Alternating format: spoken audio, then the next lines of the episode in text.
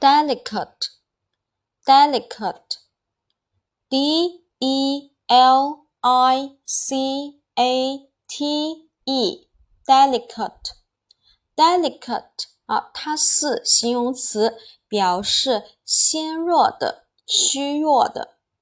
Again, delicate, d e l i c a t e, delicate 形容词，虚弱的、纤弱的。